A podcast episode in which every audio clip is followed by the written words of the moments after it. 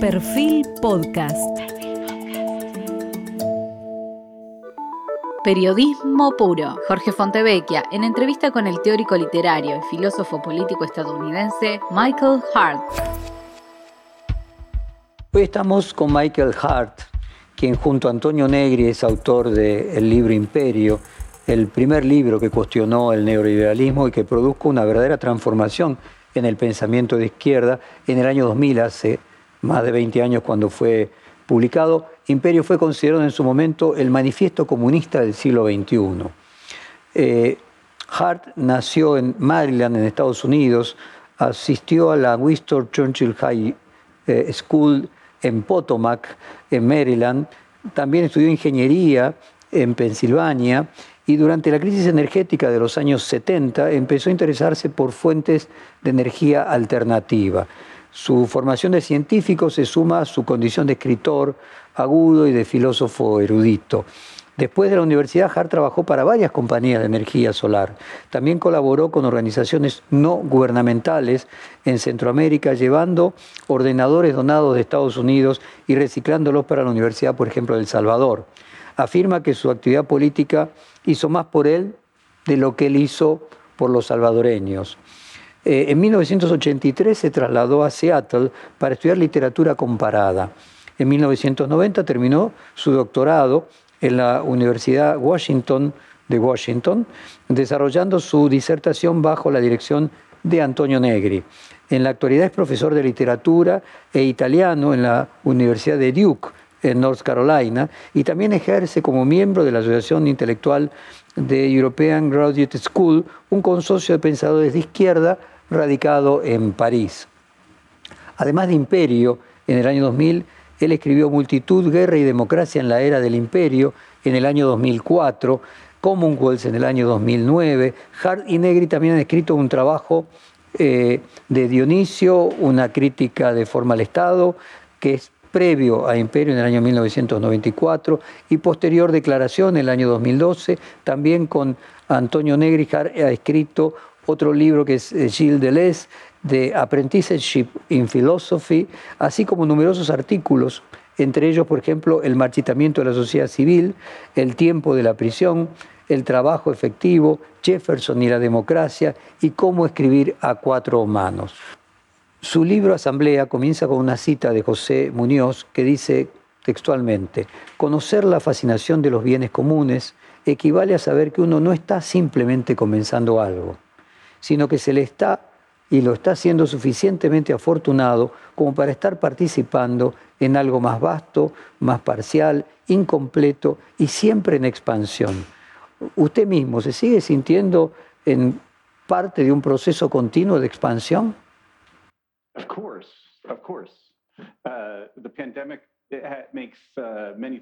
Claro, la pandemia dificulta uh, muchas cosas.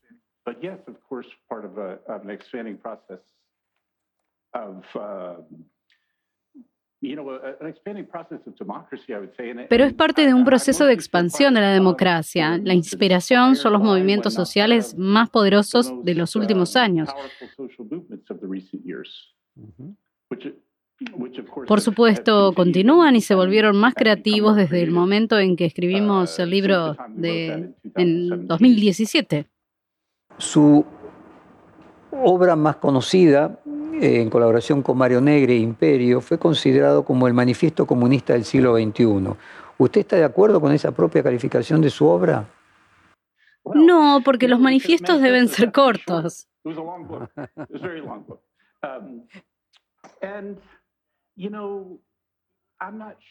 Era un libro muy um, largo. En ese libro intentamos analizar una nueva situación global de la política.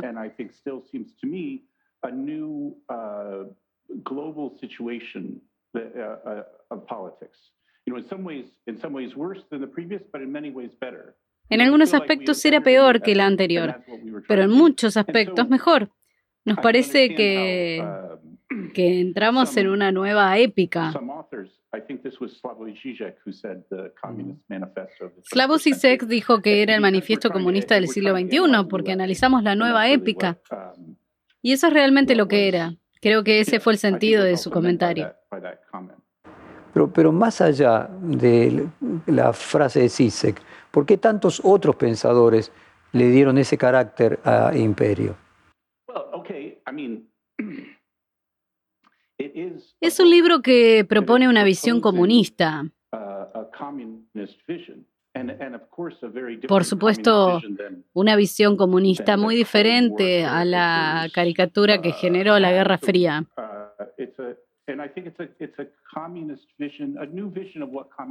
Es una nueva visión de lo que sería el comunismo. Y me pregunto si debería explicar eso. Pero ciertamente creo que es cierto. to talk about communism without immediately being misunderstood.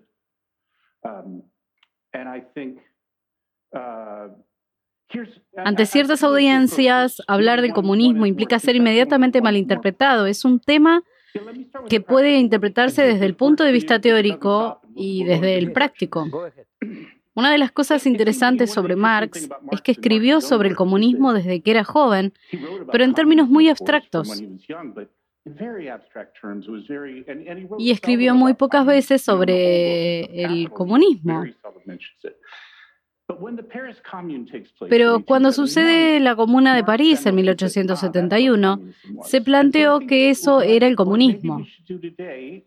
Hoy, si queremos hablar de comunismo, debemos empezar por las luchas sociales más inspiradoras y pensar el comunismo a partir de ellas. Tomaría dos de los movimientos que más me han inspirado.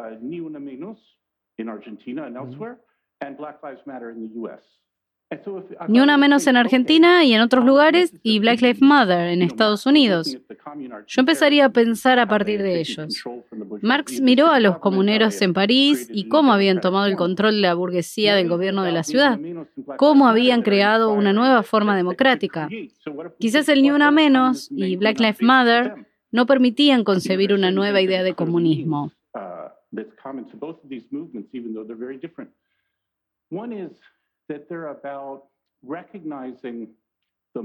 Hay cosas comunes en estos movimientos, aunque sean muy diferentes.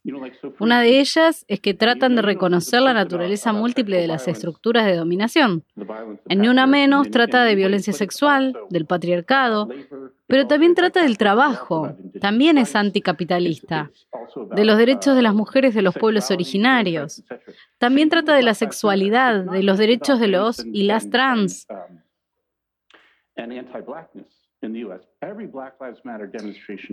Lo mismo ocurre con Black Lives Matter. No se trata solo de la raza y la negritud en los Estados Unidos. Cada manifestación de Black Lives Matter es también sobre la lucha anticapitalista. Ambos permiten pensar la multiplicidad de cómo se cruzan las estructuras capitalistas de dominación. Construir una alternativa se basa en la articulación de estas diferentes luchas.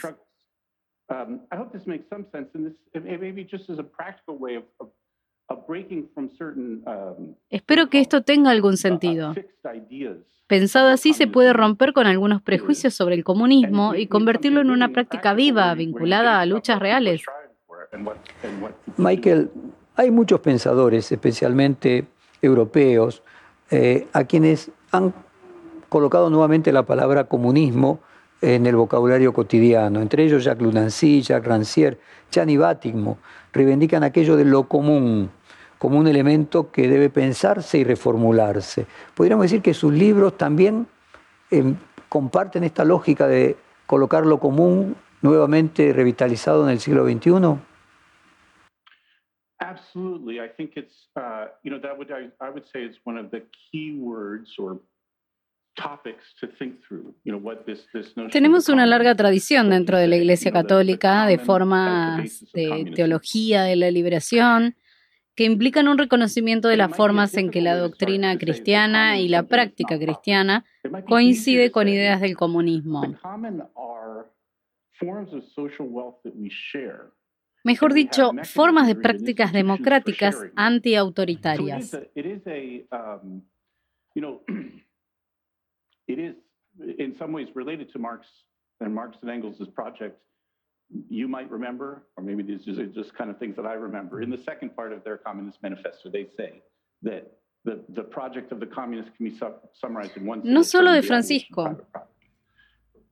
Hay muchas cosas que el Papa Francisco está intentando hacer compatibles con esto, especialmente en torno a los migrantes, especialmente. Pero yo señalaría más bien otras tradiciones dentro de la Iglesia que han sido particularmente fuertes en América Latina en los últimos 50 años.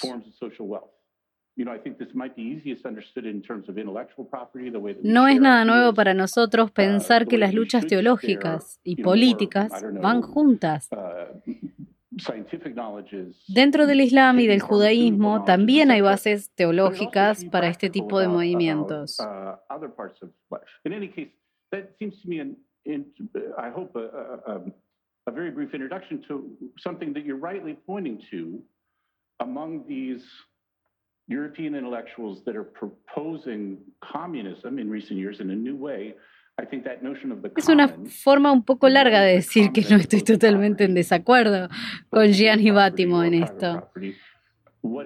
No se trata solo del Papa Francisco, sino de una tradición mucho más amplia.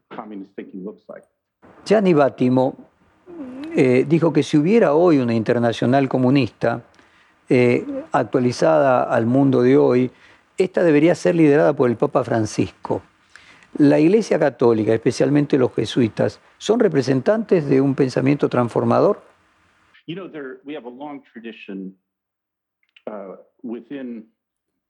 Tenemos una larga tradición dentro de la Iglesia Católica de formas de teología de la liberación que implican un reconocimiento de las formas en que la doctrina cristiana y la práctica cristiana coincide con ideas del comunismo.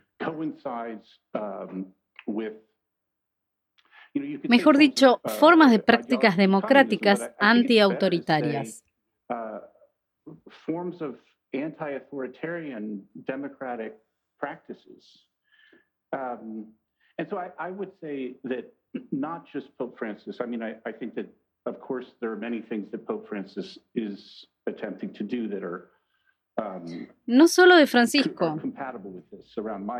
Hay muchas cosas que el Papa Francisco está intentando hacer compatibles con esto, especialmente en torno a los migrantes, especialmente. Pero yo señalaría más bien otras tradiciones dentro de la Iglesia que han sido particularmente fuertes en América Latina en los últimos 50 años. No es nada nuevo para nosotros pensar que las luchas teológicas y políticas van juntas. Dentro del Islam y del judaísmo también hay bases teológicas para este tipo de movimientos.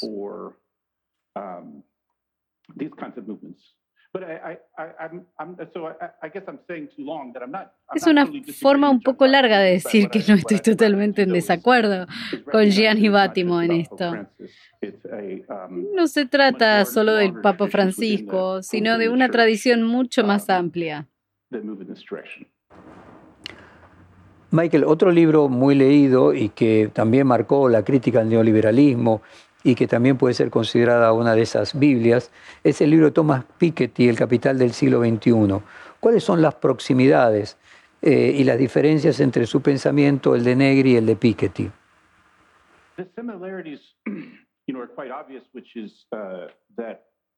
Las similitudes son uh, bastante obvias.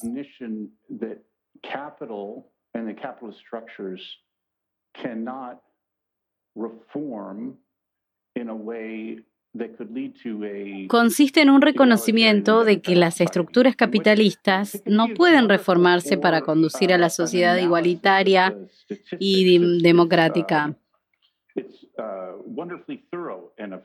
Piketty es maravillosamente exhaustivo para un análisis de las estadísticas.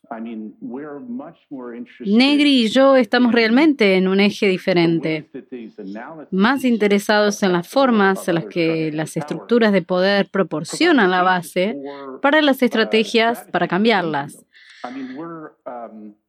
En un discurso antiguo, Tony y yo aspiramos a ser revolucionarios.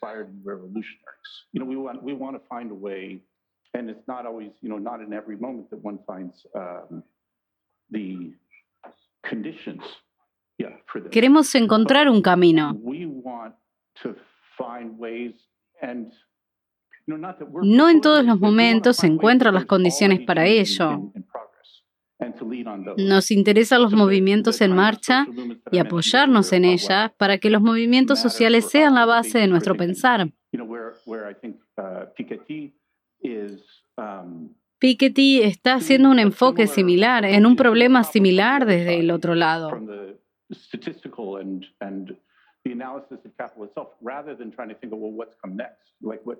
Desde la estadística y el análisis económico. Tony y yo nos dedicamos al aspecto práctico. Su libro Imperio fue publicado en el año 2000. Eh, el milenio, el comienzo del nuevo ciclo y del nuevo milenio, eh, trae un nuevo mensaje, nuevas ideas o impone y reclama nuevas ideas sociales y, y además, ¿qué cambió en, estos, en estas dos décadas de que usted lo publicó a hoy? La idea del libro se originó en que pensamos que el imperialismo estadounidense ya no era un marco adecuado para el pensamiento de izquierda.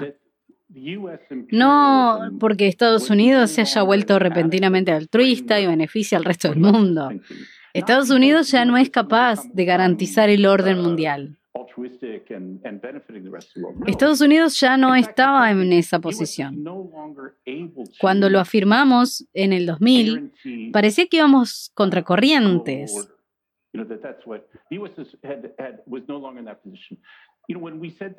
Muchos izquierdistas dijeron que estaba mal, que estábamos equivocados.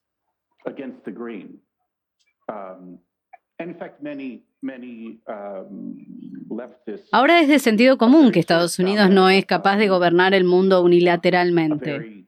Hubo un periodo breve, cuando invadió Afganistán o Irak, que sus líderes autocelebraron su capacidad de remodelar el imperio global. Está claro para todos que fracasaron militarmente en Irak. También en Afganistán. Y no solo fracasaron militarmente, fracasaron política y económicamente. No podían actuar como potencia imperialista.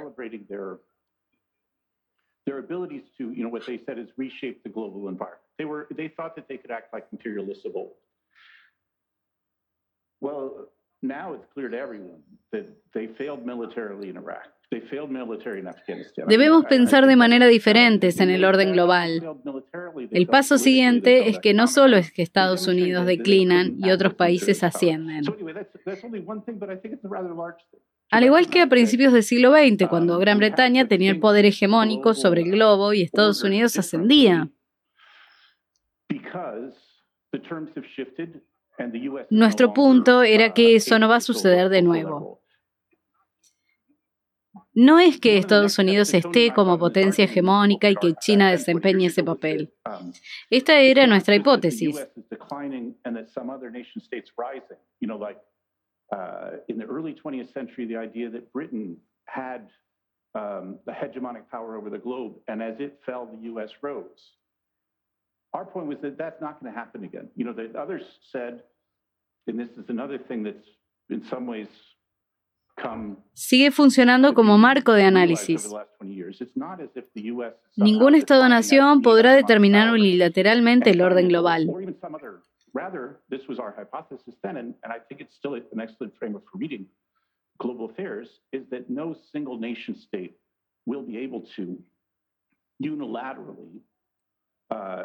Rather, this was our hypothesis then, and, and I think it's still an excellent framework for reading global affairs, is that no single nation state will be able to unilaterally uh, determine global order. There's rather a different framework, and this is what well, we proposed a notion of a mixed constitution then, which which maybe is a little bit too much to um, to try to explain here. But really, the idea was that something had shifted in global order, and we have to understand it differently.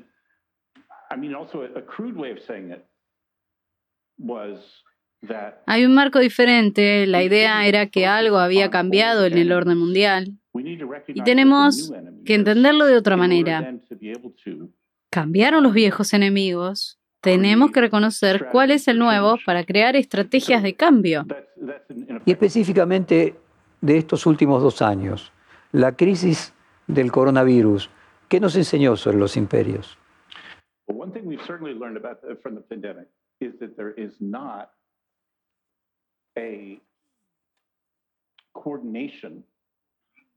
Aprendimos que no hay una coordinación de las instituciones mundiales en torno a la salud y la distribución de medicamentos, vacunas o testeos.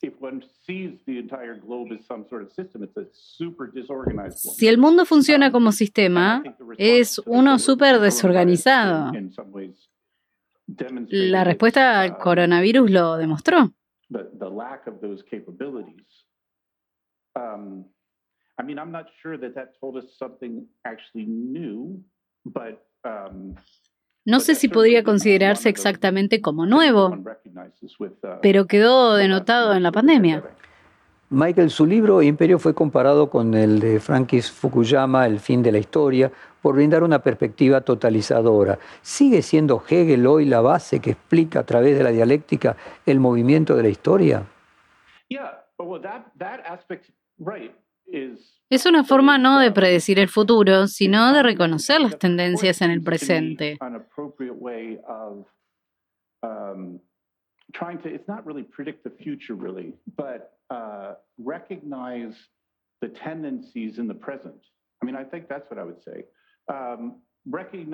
uh, mirar el movimiento de la historia y cómo el presente encaja en eso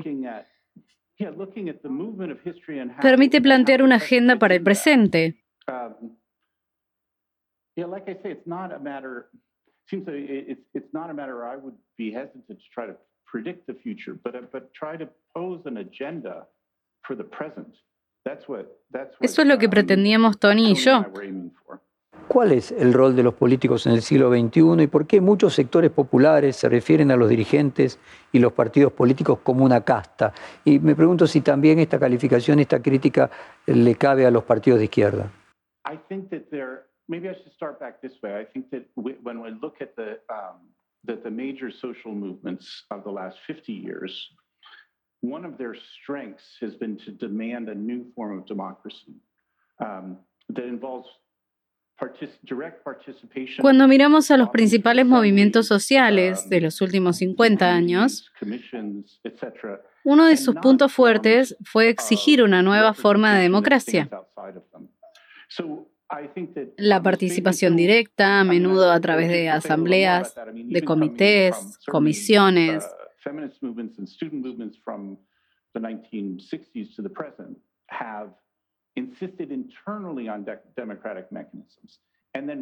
Apelar menos a una representatividad que a veces resulta lejana. Los movimientos feministas y estudiantiles desde los años 60 hasta el presente lo practican y exigen. Los movimientos sin líderes existen desde 2011. Lo que estamos viendo por ese parecer sin líder es una demanda de un nuevo tipo de democracia.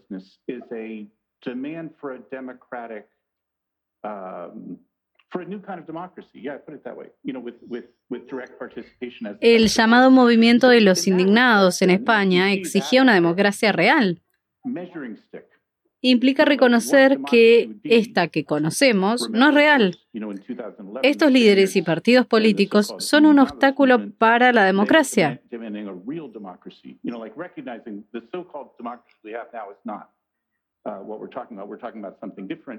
Eso no, no significa que sean todos iguales. uh,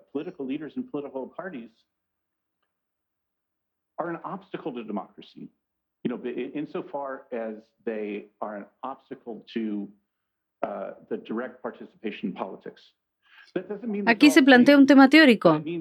¿Qué es la democracia y qué es la representación? ¿Se puede llegar a la democracia directa? And what would direct participation look like in, in, in, political, in political affairs. Um, there are traditional political parties Los partidos uh, políticos tradicionales no han funcionado así. China puede ser el nuevo imperio y que el Partido Comunista avance hacia una nueva idea de globalización y también se puede definir a la sociedad china como una sociedad de capitalismo de Estado? Okay, those are hard questions. those are those are uh, difficult and large questions. So let me just start with the first one. I mean, um, I think you know that what we mean what we mean by empire. Son preguntas difíciles y grandes. Queremos decir con imperio una forma en la que muchos estados-nación juegan un papel crucial.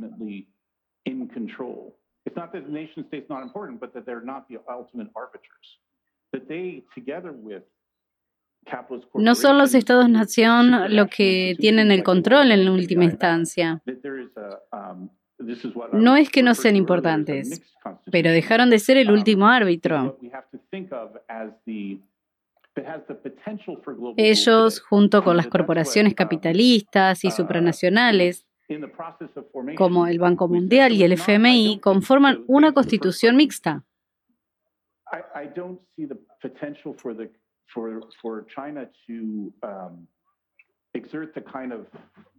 Unilateral global pressure that imperialist uh, uh, nations had, had previously. Es hacia donde avanza la globalidad potencialmente hoy en día. No veo potencial para que China ejerza el tipo de presión global unilateral. Eso no quiere decir que no tenga efectos importantes, sobre todo económicos en términos de infraestructura e influencia.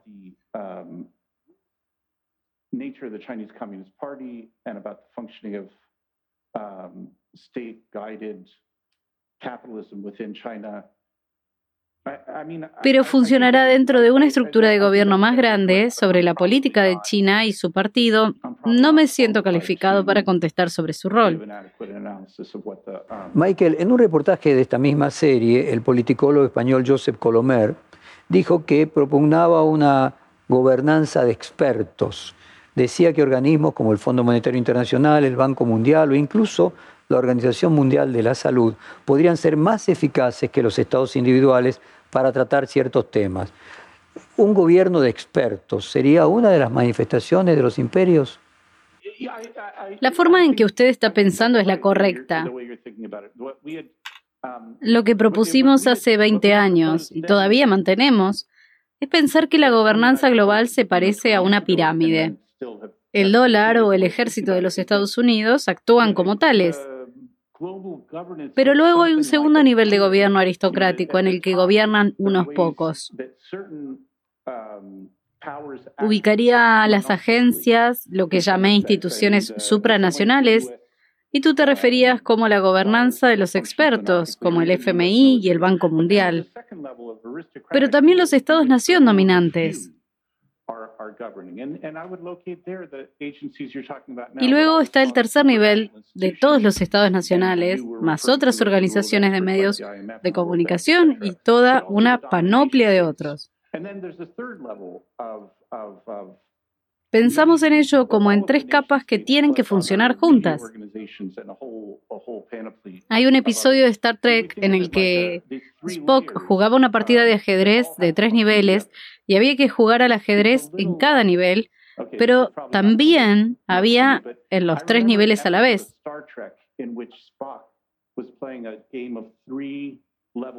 Y no pasó.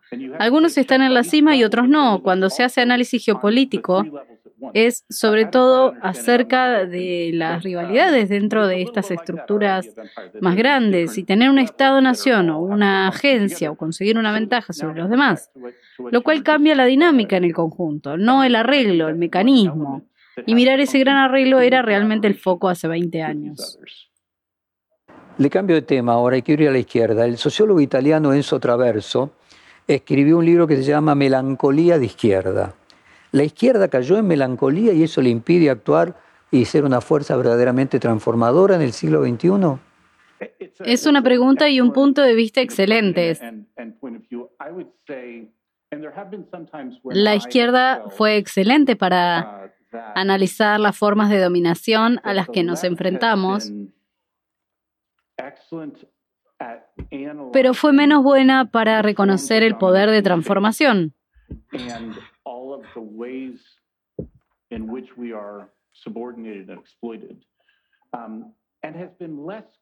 A veces parece que la fuerza contra nosotros es tan grande que no hay nada que uno pueda hacer para cambiar. Eso lleva a una suerte de melancolía. Muchos dicen que mi análisis es optimista, Eso me irrita. Como si el optimismo no tuviera fundamento. De lo que se trata es reconocer el poder de cambio que está en marcha. Potentials for change that people have. Um, I, I bristle when sometimes people, in reaction that, to that, call Tony and I, tell Tony and me. Podría ser la cura de la melancolía de la que hablaba Enzo Traverso.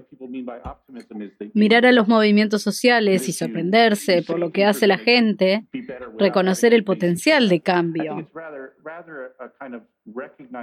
El ni una menos del que hablamos es un excelente ejemplo.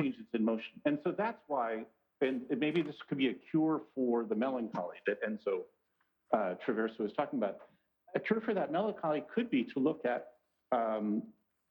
contemporary social movements, like look at what people are doing, and that recognizing how they Se enfrenta a poderes, a formas de dominio patriarcal y capitalista muy arraigadas.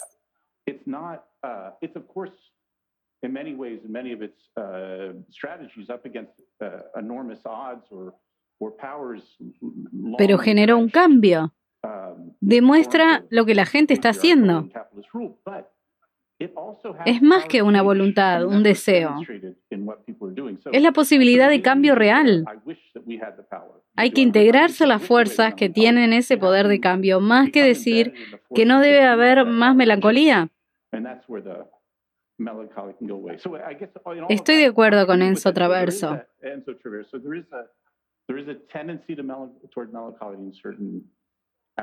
Hay una tendencia a la melancolía en ciertos aspectos de la izquierda, tanto also los activistas como counter los demás. Pero también hay formas de contrarrestarlo.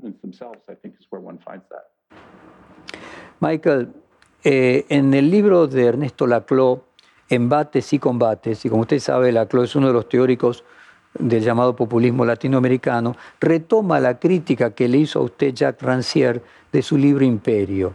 Allí se plantea una discusión ontológica sobre la identidad entre multitud en oposición a la idea de pueblo. ¿Hay algo inmanente en la multitud? ¿Hay cosas que están dadas?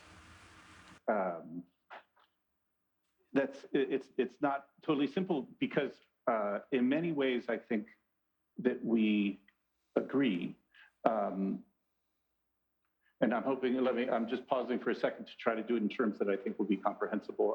Sí, no es sencillo porque en Ernesto, muchos we aspectos include creo this, que estamos de uh, acuerdo. highly technical vocabulary. Um, En but one Ernesto thing I think Laclau we- hay un we- we vocabulario agree on muy at the starting técnico. point is he says- he- he likes to say that the- Pero una cosa en la que creo que estamos de acuerdo And and es un buen punto de of partida. Como dice el campo social, es radicalmente heterogéneo. Esto es lo que queremos decir con multitud. No podemos definir a la sociedad por el liderazgo de la clase obrera industrial y el resto unificado detrás de eso, o algún otro actor único. Por eso es importante comprender a una multitud de subjetividades. They create.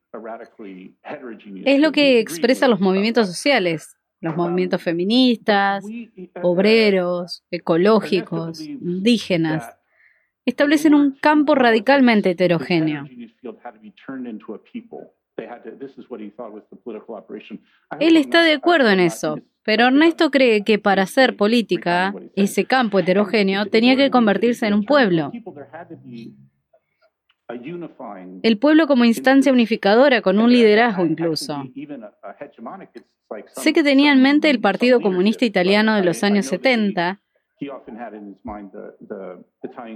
y esta es nuestra divergencia. Pensamos que la democracia es posible, que este grupo radicalmente heterogéneo de formas de lucha radicalmente heterogéneas puede articularse entre sí sin que haya una figura política o un partido por encima.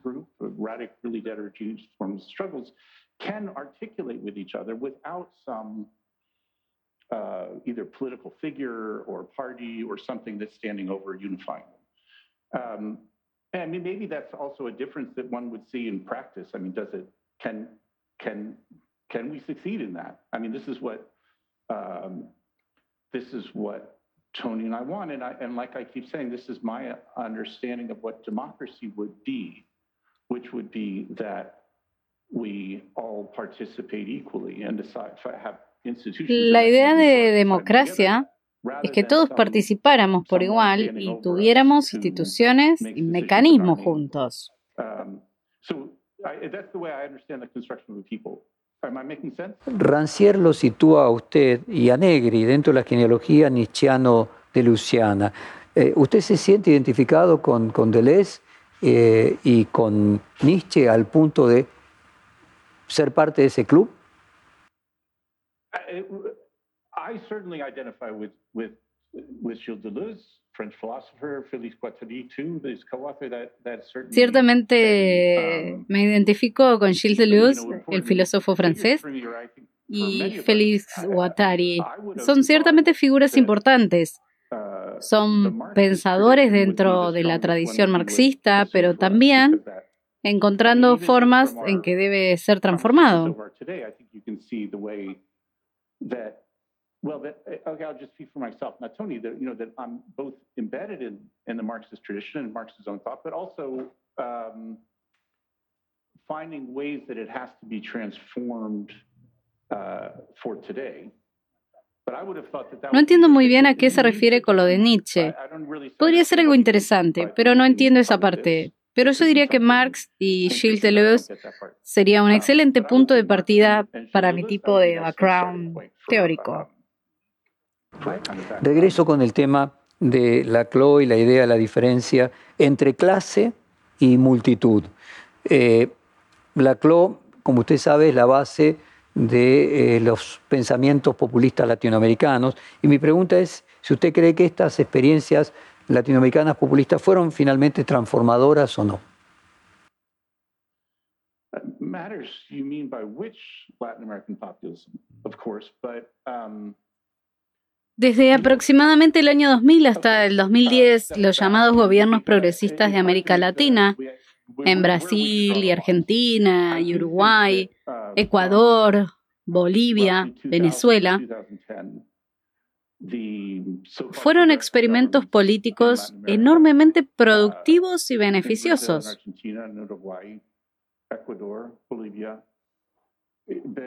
Por supuesto, tuve críticas a ellos durante todo ese periodo de diferentes aspectos de ellos. Cada uno de estos, cada uno de estos gobiernos de izquierda en América Latina, que acabó sobre las espaldas de poderosos movimientos sociales.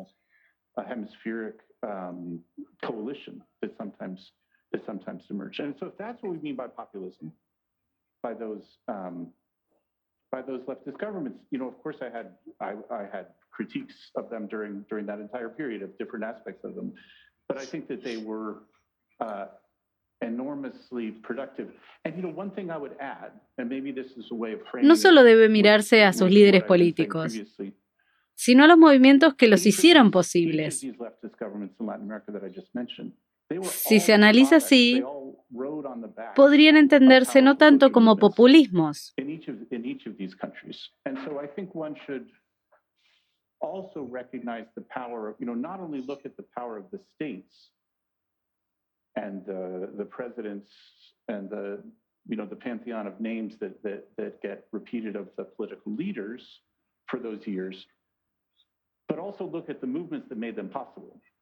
Uh, and that might be a better way, might give one a better vision, and a vision that might not look like populism in the way this is coming out. It might, uh, it might y ellos podrían uh, ways transformarse. Michael, ¿hay hay algo invariable en el populismo? Puede haber populismo de derecha, populismo de izquierda. ¿Hay un elemento común que pueda unir a personajes tan extremos como Hugo Chávez y Donald Trump? I would hate to, uh, uh, yeah. Um, well, okay, I, I, I mean, Hablaba de la I confusión sobre la idea de pueblo. Y luego um, quiso organizarlas para darle un sentido coherente al término, que es sobre la formación del pueblo, que él considera el acto político primario. Y esa noción no es necesariamente de izquierda o de derecha. Populism is used in different ways. And then he wanted to organize them to give the term a, a coherent meaning which is about the formation of the people that he considered the, the, the primary, the primary political act. Um, and that notion isn't necessarily En cuanto a las políticas, hay muy poca similitud entre los gobiernos de Hugo Chávez y el de Donald Trump. Um, I would prefer to have ways of, you know, so that way it doesn't help me distinguish because I, I think there's very little similarities between the governments of Hugo Chavez and, and that of Donald Trump. So I, putting them together doesn't. Um, No me parece útil situarlos en el mismo marco. ¿Qué puede representar hoy para la política actual a nivel mundial la activista sueca Greta Thunberg, que no había nacido siquiera cuando usted escribió con Negro Imperio? Y esa misma diferencia etaria puede ser que los menores de 20 años tengan una idea de lo político diferente a las personas mayores que vengan a aportar un cambio realmente transformador?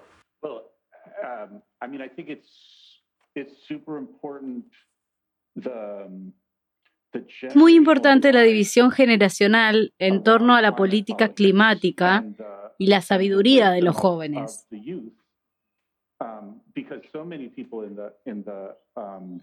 Mucha gente en el movimiento de justicia climática o en el movimiento sobre el cambio climático es muy joven.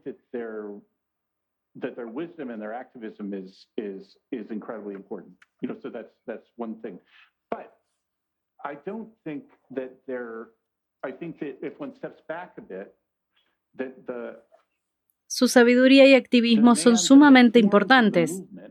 And, and even the demands of the movement are not incompatible with, let's say, the other social movements we see today. You know, so I think that the um, Las formas del movimiento e incluso sus demandas no son incompatibles con las de otros movimientos sociales. Son demandas múltiples que sugieren hacer un análisis interseccional, un reconocimiento de los problemas que causa el cambio climático. Son problemas causados por las corporaciones capitalistas.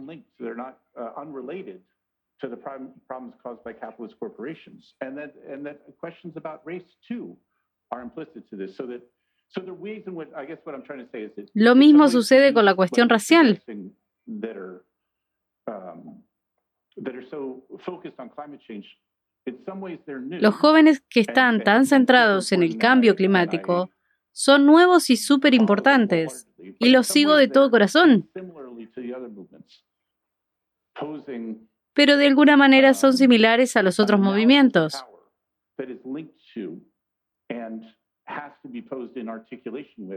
Sería interesante su articulación con otras luchas. Deben encontrar su propia raíz a los movimientos anteriores. Voy ahora a su libro Asamblea.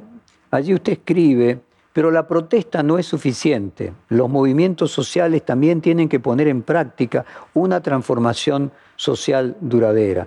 En la Argentina se debate el rol de los movimientos sociales, si es de asistencialismo o de generación de trabajo a partir de emprendimientos productivos. ¿Los movimientos sociales deberían participar del circuito económico y brindar trabajo a sus miembros?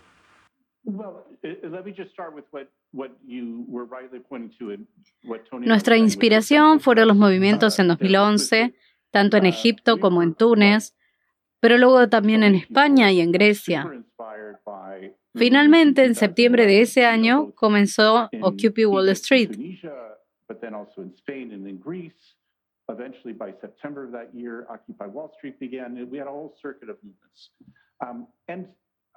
Teníamos todo un circuito de movimientos.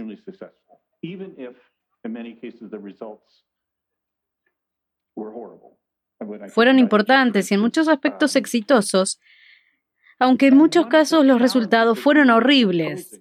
En Egipto uno de los desafíos que se planteaban y enfrentaban era el de la eficacia y la longevidad.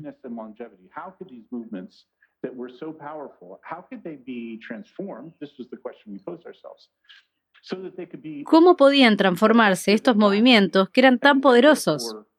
Esta fue la pregunta que nos planteamos para que pudieran ser eficaces y duraderos y por lo tanto lograr garantizar una verdadera transformación. Así que, por un lado, estábamos inspirados por estos movimientos Pero también estábamos reconociendo cómo los propios activistas detectaban sus incapacidades.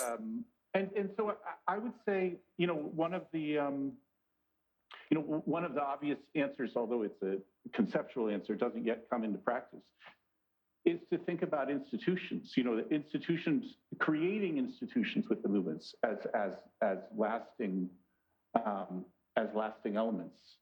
You know, I would come come back again to Ni Una Menos for for this again. Por eso, una respuesta conceptual es que se debe crear instituciones para que los movimientos sean duraderos. Como en el Ni Una Menos, de alguna manera creo que ha logrado perdurar en parte por la creación de estructuras institucionales internas a través de asambleas en lugares de trabajo y grupos de mujeres y el Día Internacional de la Mujer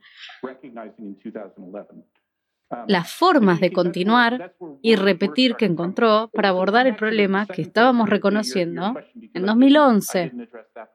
En la Argentina la discusión es si finalmente el asistencialismo, sin dar trabajo, termina siendo parte del problema y no parte de la solución.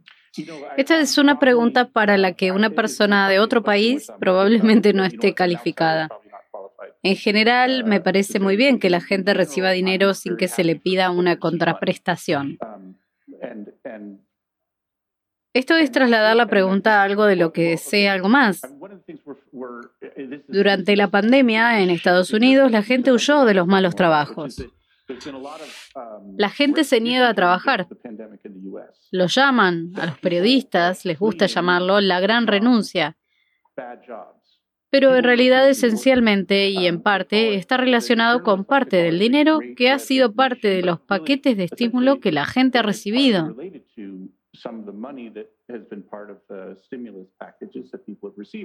La gente está en la posición de poder rechazar trabajos malos.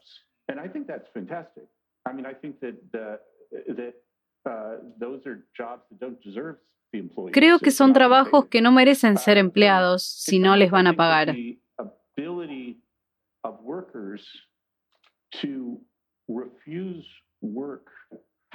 Así que, en cierto modo, creo que la capacidad de los trabajadores de rechazar un trabajo que no es satisfactorio, que es improductivo, uh, que es peligroso, que está mal pagado.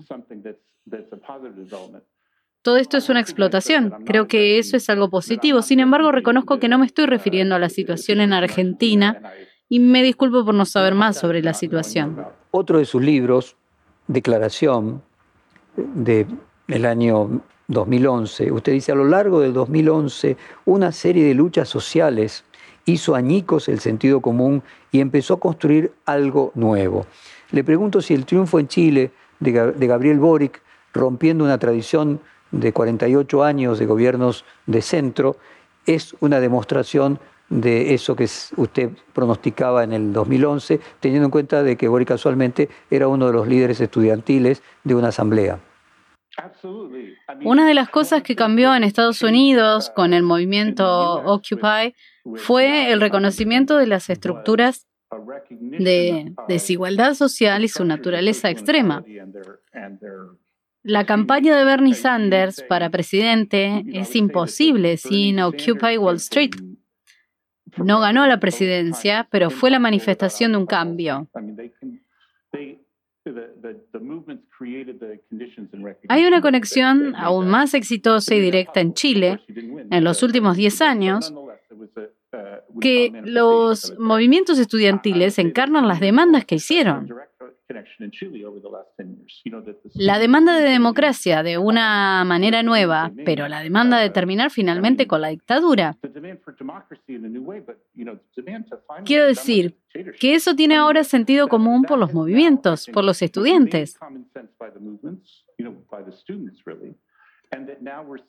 Ahora se manifiesta y cristaliza. No creo que el hecho de ganar la presidencia acabe con todos los problemas. No lo hará, no puede resolverlo todo, pero hay una continuidad importante entre lo que los movimientos lograron en la forma en que transformaron el espacio político y en el clima político desde entonces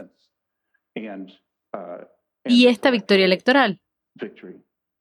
Eh, última pregunta, Michael. No puedo reprimir consultarlo cuál es su opinión del rol de los medios dentro de los imperios.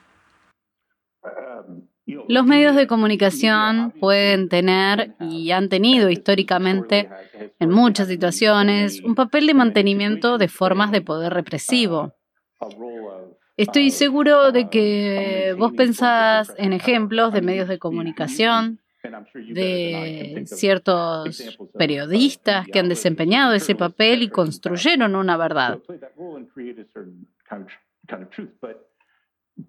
Pero los medios de comunicación también pueden tener un efecto transformador, en parte al permitir que otros hablen. Me parece que no hay un rol único. No es que los medios de comunicación tengan un solo papel. Tal vez tengan una sola cosa, pero pueden ser transformadores.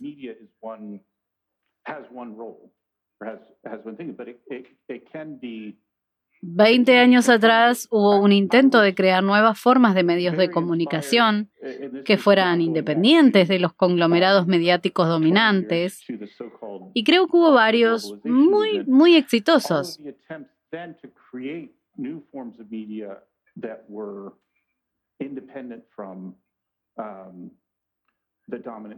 Y esa idea de crear medios independientes o de convertirse en el eslogan en ese momento de estos centros de medios independientes era no odies a los medios, conviértete en un medio.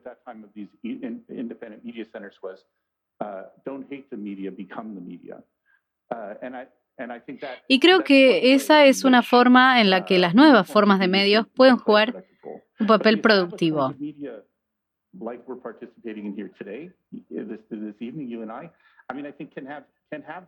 Los medios de comunicación pueden tener funciones progresistas, como vemos en esta charla, pero también pueden tener funciones terriblemente regresivas. En esencia, constituyen una plataforma con la que deberíamos hacer algo. Se nos acabó la hora, es una pena, podríamos seguir conversando mucho más tiempo. Michael Hart, muchísimas gracias por esta conversación. Le mandamos un saludo de la Argentina. Hasta pronto. Perfil Podcast.